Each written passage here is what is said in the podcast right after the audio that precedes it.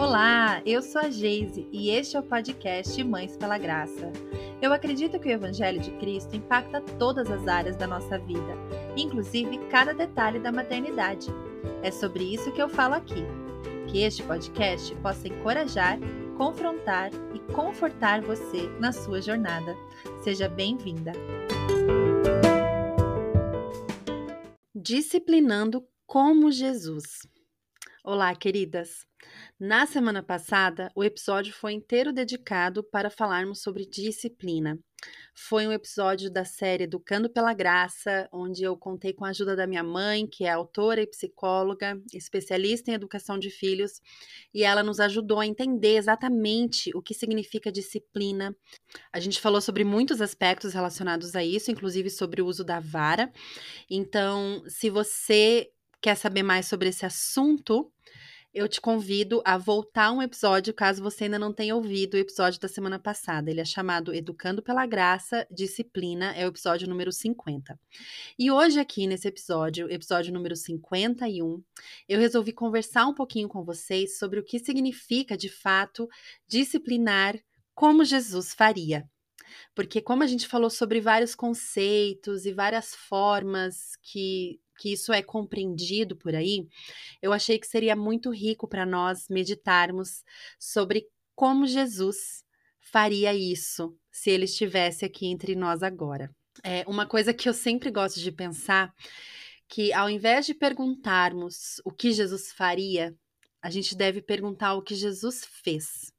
Porque toda a trajetória dele na, na Bíblia, que é relatada nos evangelhos, a gente já tem o exemplo perfeito de ser humano. A gente já tem exatamente a conduta perfeita, sem pecado, já realizada.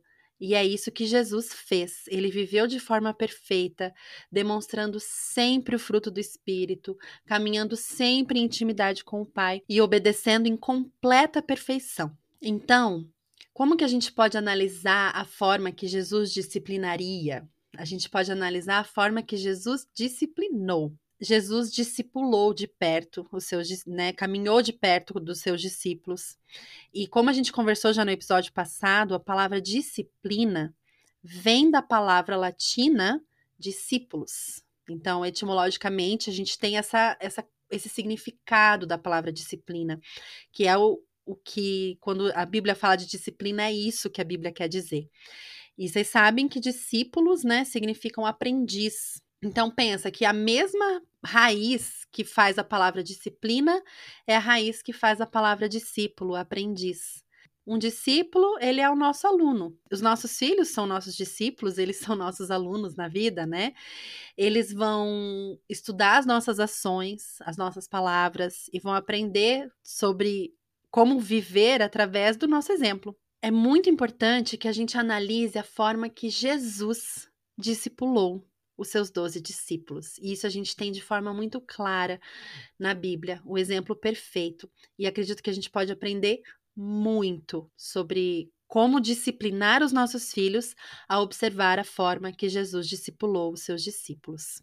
Os conceitos que eu vou trazer nesse episódio é, são todos tirados de um livro que tem me ajudado muito é, nessa pesquisa toda sobre disciplina das crianças e, e como educar os filhos da forma que o Evangelho nos ensina. É um livro que ainda não foi traduzido para o português, não sei se algum dia será. Ele é da autora Angela Harders e o nome do livro é Gospel Based Parenting: A Biblical Study on Discipline and Discipling, que seria hum, educação baseada no Evangelho, um estudo bíblico sobre a disciplina e o discipulado. Então, é desse livro que eu vou, vou tirar as coisas que eu vou compartilhar com vocês hoje. É, ela tem alguns capítulos finais que ela fala exatamente sobre como Jesus disciplina, como Jesus discipula. Então, a minha fonte para esse episódio é esse livro. Eu vou deixar daí o link para vocês na descrição do episódio. Ele está disponível no Kindle Unlimited para quem tem essa assinatura. E para quem não tem, é, vale a pena baixar o aplicativo do Kindle no seu celular e, e fazer 30 dias do teste gratuito para tentar ler esse livro. Para quem consegue ler inglês, já é uma forma legal de ter esse aprendizado em mãos. Então vamos lá. A Angela Harder, ela separa em 12 pontos a forma como nós devemos imitar Jesus ao discipular os nossos filhos, ao disciplinar nossos filhos discipulando. O primeiro ponto da disciplina que discipula é ensinar. Em Marcos 6,34 está escrito: Quando Jesus saiu do barco e viu uma grande multidão, teve compaixão deles, porque eram como ovelhas sem pastor. Então começou a ensinar-lhes muitas coisas. Nós aprendemos aqui que a motivação de Jesus para ensinar os outros era a compaixão.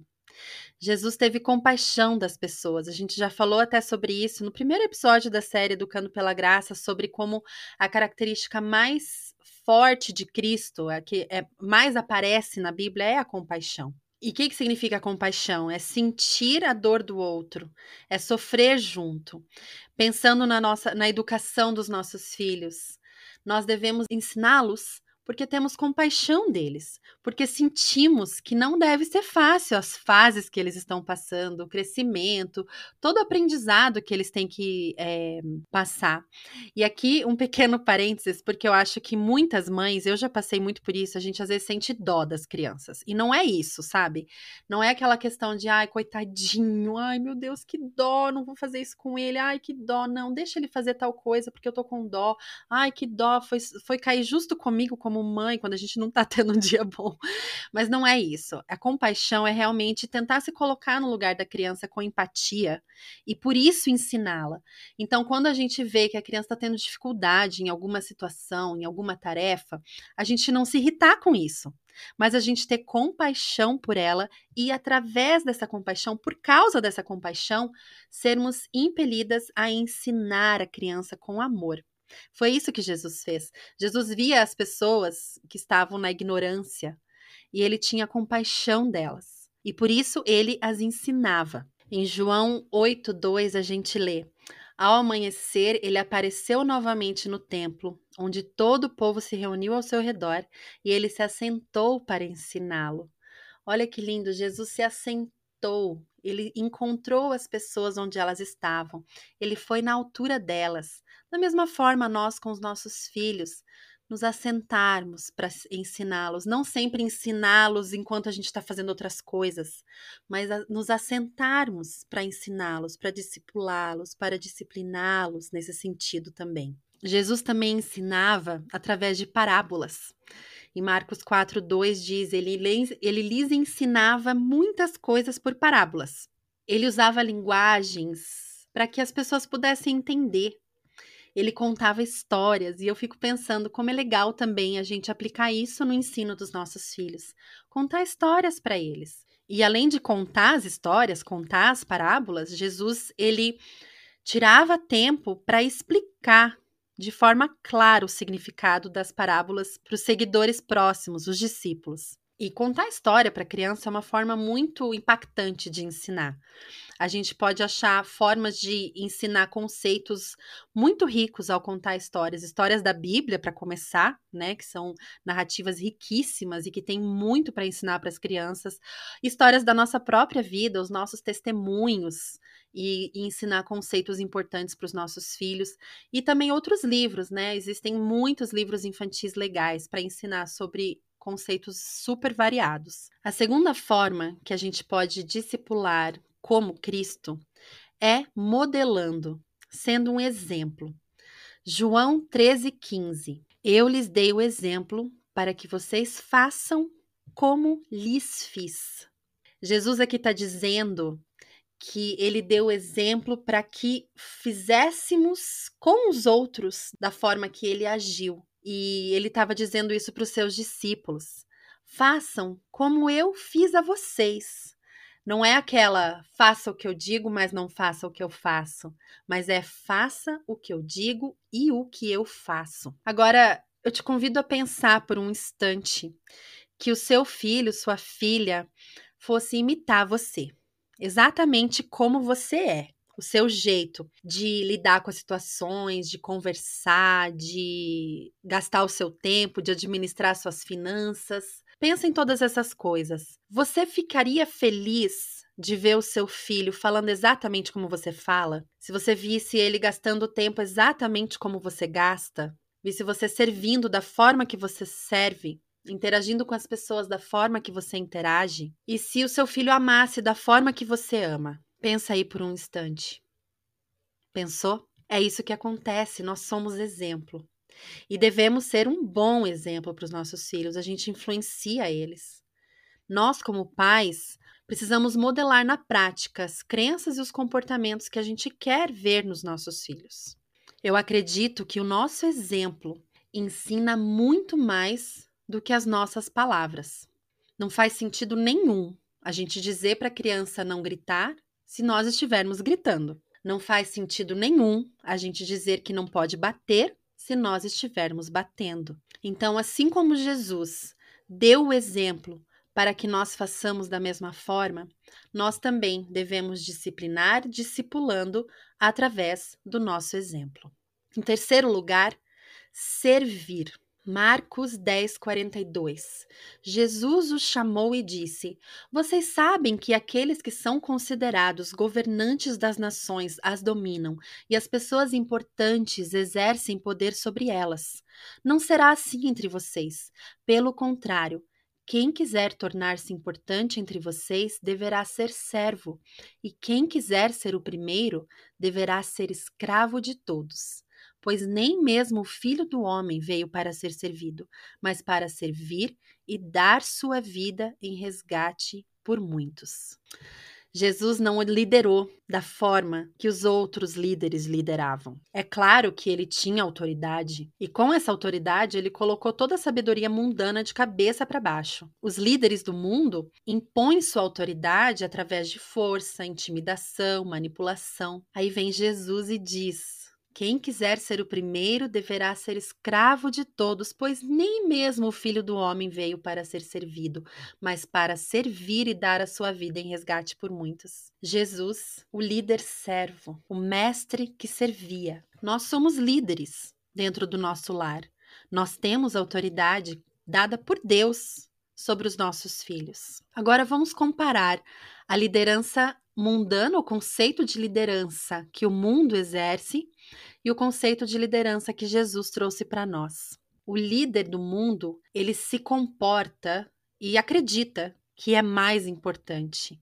Mas a liderança de Jesus nos ensina a considerar os outros, os nossos filhos também, superiores a nós, a nós mesmos. Nada façais por contenda ou por vanglória, mas por humildade. Cada um considere os outros superiores a si mesmo. Nossos filhos também devemos considerá-los superiores a nós mesmos. A liderança do mundo, ela é egoísta e autocentrada.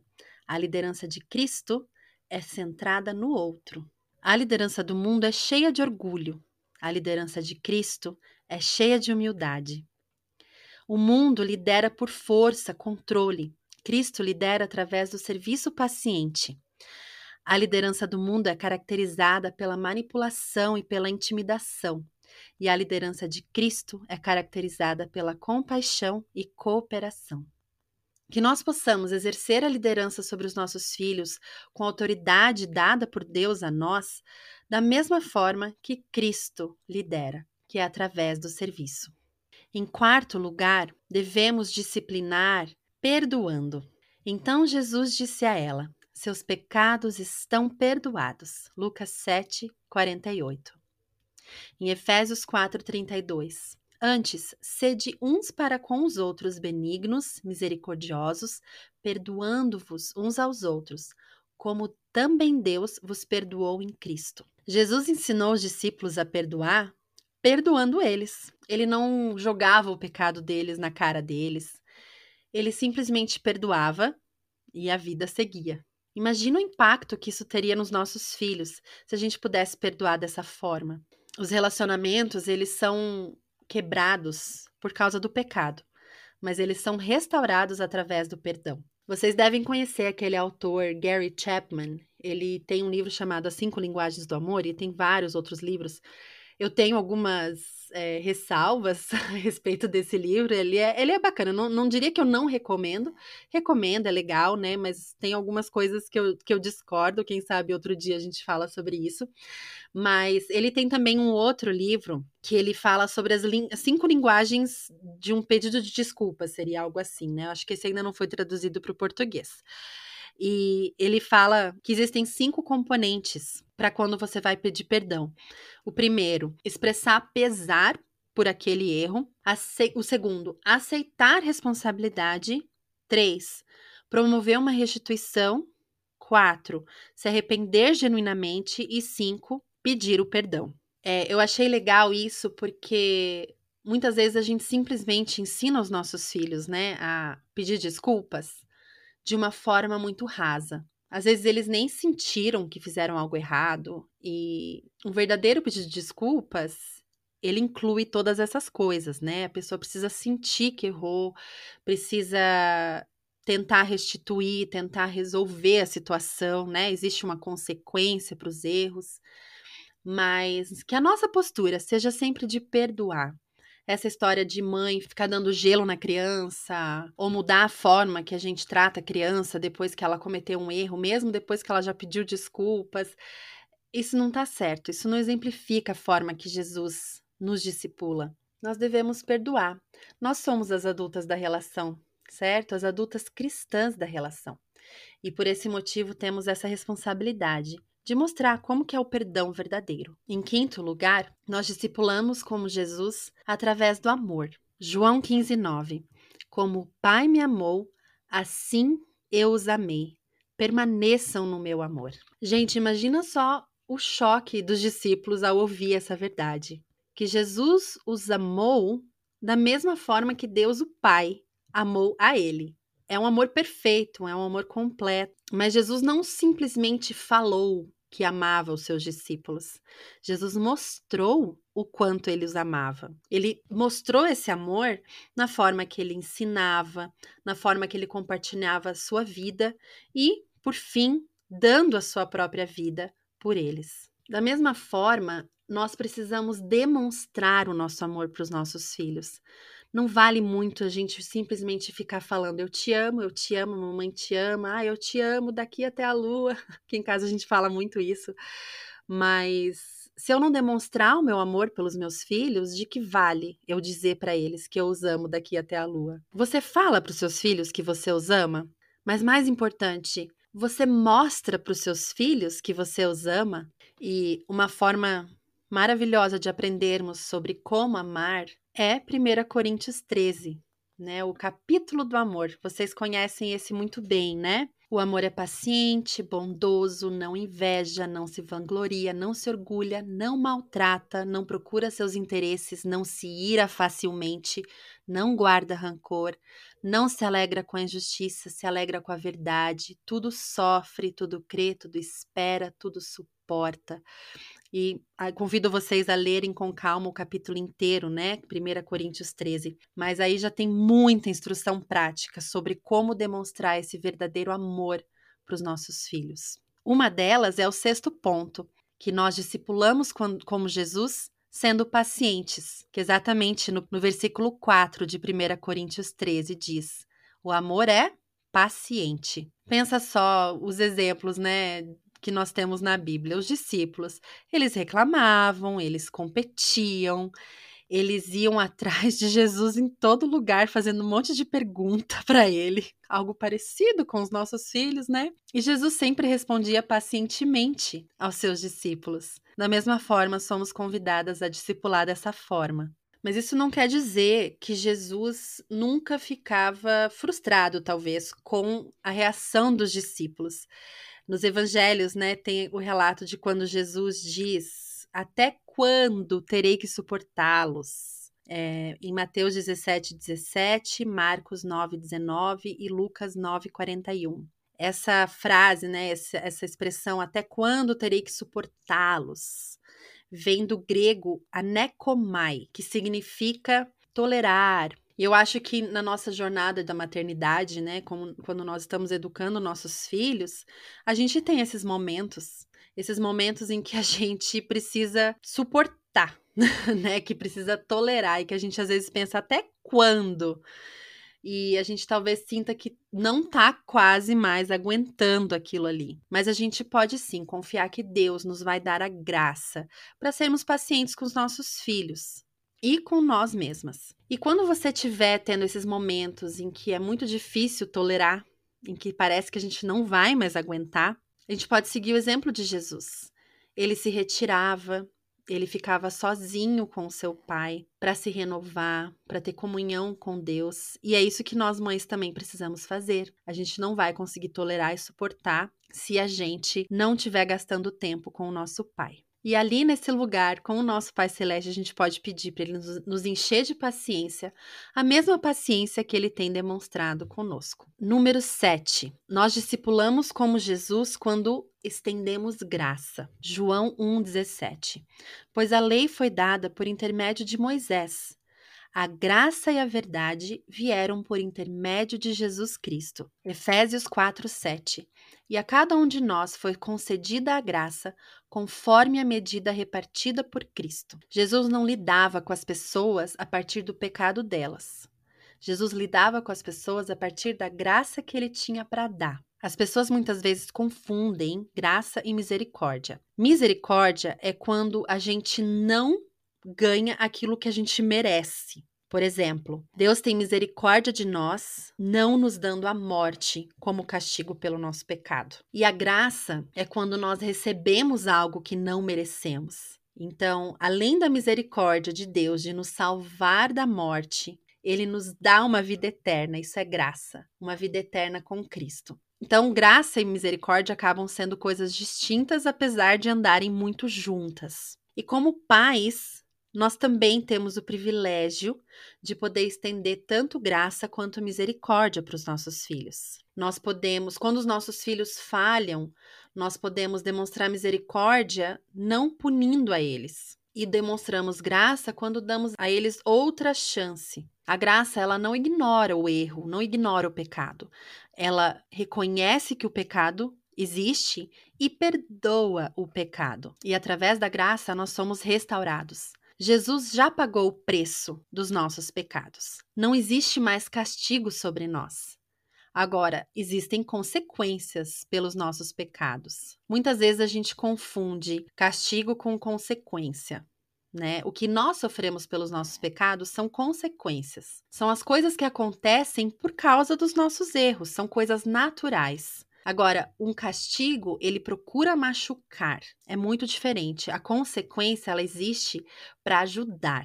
Eu vou contar um exemplozinho para a gente ver a diferença entre a consequência e o castigo. É, imagina aí um menininho de 7 anos que joga os brinquedos no chão toda vez que ele tá muito chateado ou frustrado. Os pais já pediram várias vezes para ele não fazer isso e estão começando a ficar muito chateados porque ele já quebrou muitos brinquedos tendo essa atitude. Então vamos comparar as duas formas de lidar com essa situação. O castigo começa com a mãe desse menino cheia de raiva, olhando para ele com aquela cara. Aí logo em seguida ela grita dizendo: "Para de jogar os seus brinquedos". Aí logo vem uma ameaça. Se você jogar os seus brinquedos mais uma vez, eu vou tirar todos eles de você e você não vai mais poder brincar com eles. E logo já vem uma manipulação. Vou pegar todos os seus brinquedos e colocar eles nessa, nessa sacola aqui e vou dar para alguma outra pessoa que saiba cuidar melhor dele. Nesse cenário, parece que existe uma disputa. É a mãe contra o filho. Parece que a mãe e o filho estão disputando um com o outro e uma tensão e frustração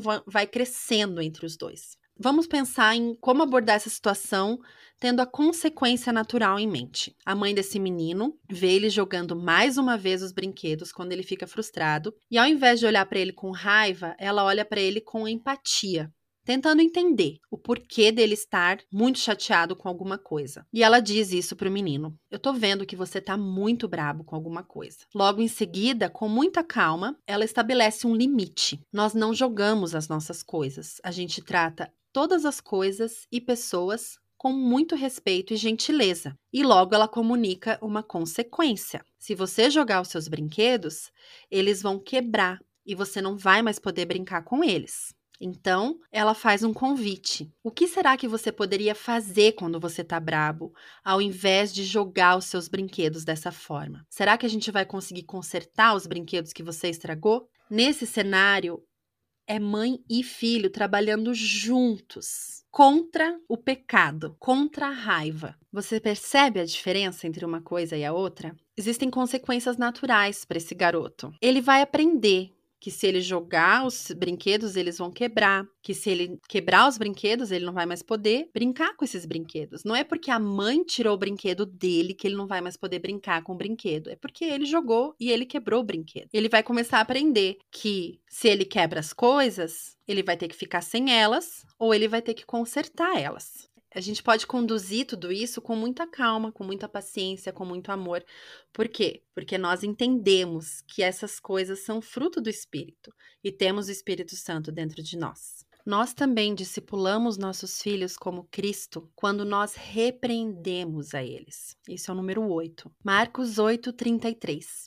Jesus, porém, voltou-se, olhou para os seus discípulos e repreendeu Pedro, dizendo: Para trás de mim, Satanás você não pensa nas coisas de Deus, mas nas dos homens. Jesus ele não tinha medo de dizer para os discípulos quando eles estavam errado, e ele os repreendia com muita firmeza. Da mesma forma, nós devemos repreender os nossos filhos. E é interessante que a gente analisa que Jesus repreendia os seus discípulos não pelas suas preferências. Claro, Jesus era perfeito, as preferências dele também seriam. Mas ele repreendia os seus discípulos quando eles pecavam contra Deus. Muitas vezes a gente acaba sendo muito rápida em repreender os nossos filhos por coisas pequenas que não são necessariamente pecado. Repreender a criança por fazer coisas de criança, repreender a criança por derrubar uma coisa, por quebrar um prato e porque algo particularmente irrita você. Algo que às vezes me irrita, por exemplo, é na hora de a gente sair de casa e as crianças demorarem uma eternidade para colocar o sapato, sabe? E isso vai, vai me irritando e eu acabo repreendendo sem amor. É algo que eu preciso mudar, não é repreender por toda e qualquer coisa. É importante a gente analisar. Estamos repreendendo os nossos filhos por pecados, por coisas que realmente precisam ser repreendidas? Ou estamos repreendendo eles por irritaçõezinhas nossas ou por causa da nossa falta de paciência? Número 9. Jesus corrigia. Vocês conhecem aquela passagem de Lucas 9, 46, 48? Diz o seguinte: Começou uma discussão entre os discípulos acerca de qual deles seria o maior. Jesus, conhecendo seus pensamentos, tomou uma criança e a colocou em pé a seu lado. Então lhes disse: Quem recebe esta criança em meu nome está me recebendo, e quem me recebe está recebendo aquele que me enviou. Pois aquele que entre vocês for o menor, este será o maior. Jesus ele corrigia as mentiras com verdades. Ele corrigia os discípulos dele trazendo verdades trazendo doutrinas verdadeiras. E nessa passagem é interessante é, notar que Jesus estava corrigindo a crença deles, mas também o comportamento deles. Primeiro, a crença deles de que o maior teria que ter certos rótulos na sociedade, Jesus já desbancou trazendo uma criança. Olha só como Jesus transformava os conceitos, revolucionava conceitos. E logo em seguida ele corrigiu o comportamento, dizendo: Quem recebe esta criança em meu nome está me recebendo. Então, falando a verdade em amor, Jesus trazia correção daquilo que era falso, daquilo que era pecado. Número 10. Jesus instruía. Mateus 21, 6. Os discípulos foram e fizeram assim como Jesus havia instruído a eles. Jesus tirou tempo para instruir os seus discípulos. Ele instruiu eles a orar, a jejuar e muito mais. As instruções de Jesus eram específicas e claras. Ele não simplesmente falava o que não podia fazer, mas ele falava aquilo que poderia ser feito, aquilo que deveria ser feito. E da mesma forma, nós devemos instruir os nossos filhos. Imagina você passar o seu dia inteiro ouvindo tudo que você não deve fazer. Eu não estou aqui defendendo a ideia de que a gente não deve dizer não para os nossos filhos, mas a gente quer que a nossa disciplina seja eficaz, certo? A gente quer que a nossa instrução funcione com os nossos filhos. E na cabecinha deles, esse tanto de não não funciona. Então é muito mais proveitoso a gente dizer para eles o que eles devem fazer Da mesma forma, naquela passagem, né, que eu li de Lucas, Jesus falando: quem recebe essa criança está me recebendo. Ele está dizendo o que deve ser feito. Ele não está dizendo não rejeite a criança. Então é muito interessante a gente perceber que tem que ter esse equilíbrio, não passar o dia inteiro falando que não deve fazer, mas mostrar o que pode ser feito, o que deve ser feito. Outra questão é a gente explicar para os nossos filhos o motivo das nossas ordens. Claro que nem sempre é possível, né? As nossas instruções às vezes precisam ser obedecidas com rapidez. Isso é tudo uma questão de treino. A gente já teve um episódio aqui sobre obediência também. Mas essa história de é assim porque eu falei, pronto, tá acabado, esse não é o tipo de autoridade que Jesus nos ensina a exercer. Então é bom que a gente explique para os nossos filhos, dando respeito a eles do porquê daquelas coisas. Uma coisa que eu ensino aqui em casa, gente, eu tô dando exemplos, mas não quer dizer que eu sempre faço assim. Eu erro pra caramba. Nossa, como eu erro. Hoje mesmo, tô aqui gravando esse episódio depois de muita oração e pedidos de perdão, assim. mas uma coisa que eu tô ensinando pros meninos, né, é a gente, a mamãe vai pedir para você fazer algo, você obedece e se você não entender por que tem que ser feito aquilo, daí depois você me pergunta. É, e eu acho que assim também é nosso relacionamento com Deus, né? A gente lê o que deve ser feito, obedece e vai estudar um monte depois e tentar entender porquê daquilo e tudo mais.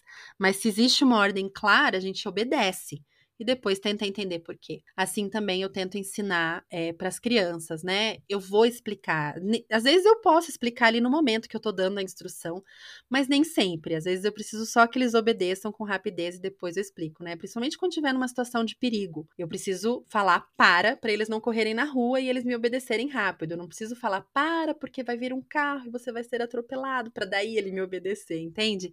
Mas eu ainda posso dar uma explicação e explicar o porquê daquela instrução. Número 11. Jesus treinou os discípulos. Quando Jesus os enviou para proclamar o reino de Deus e para curar, eles já tinham sido treinados por muito tempo, caminhando do lado de Jesus, assistindo como Jesus fazia aquelas coisas. O treino de um discípulo ele é feito em três estágios: ouvir e observar, praticar na frente do mestre, enquanto o mestre ouve, observa e dá um feedback.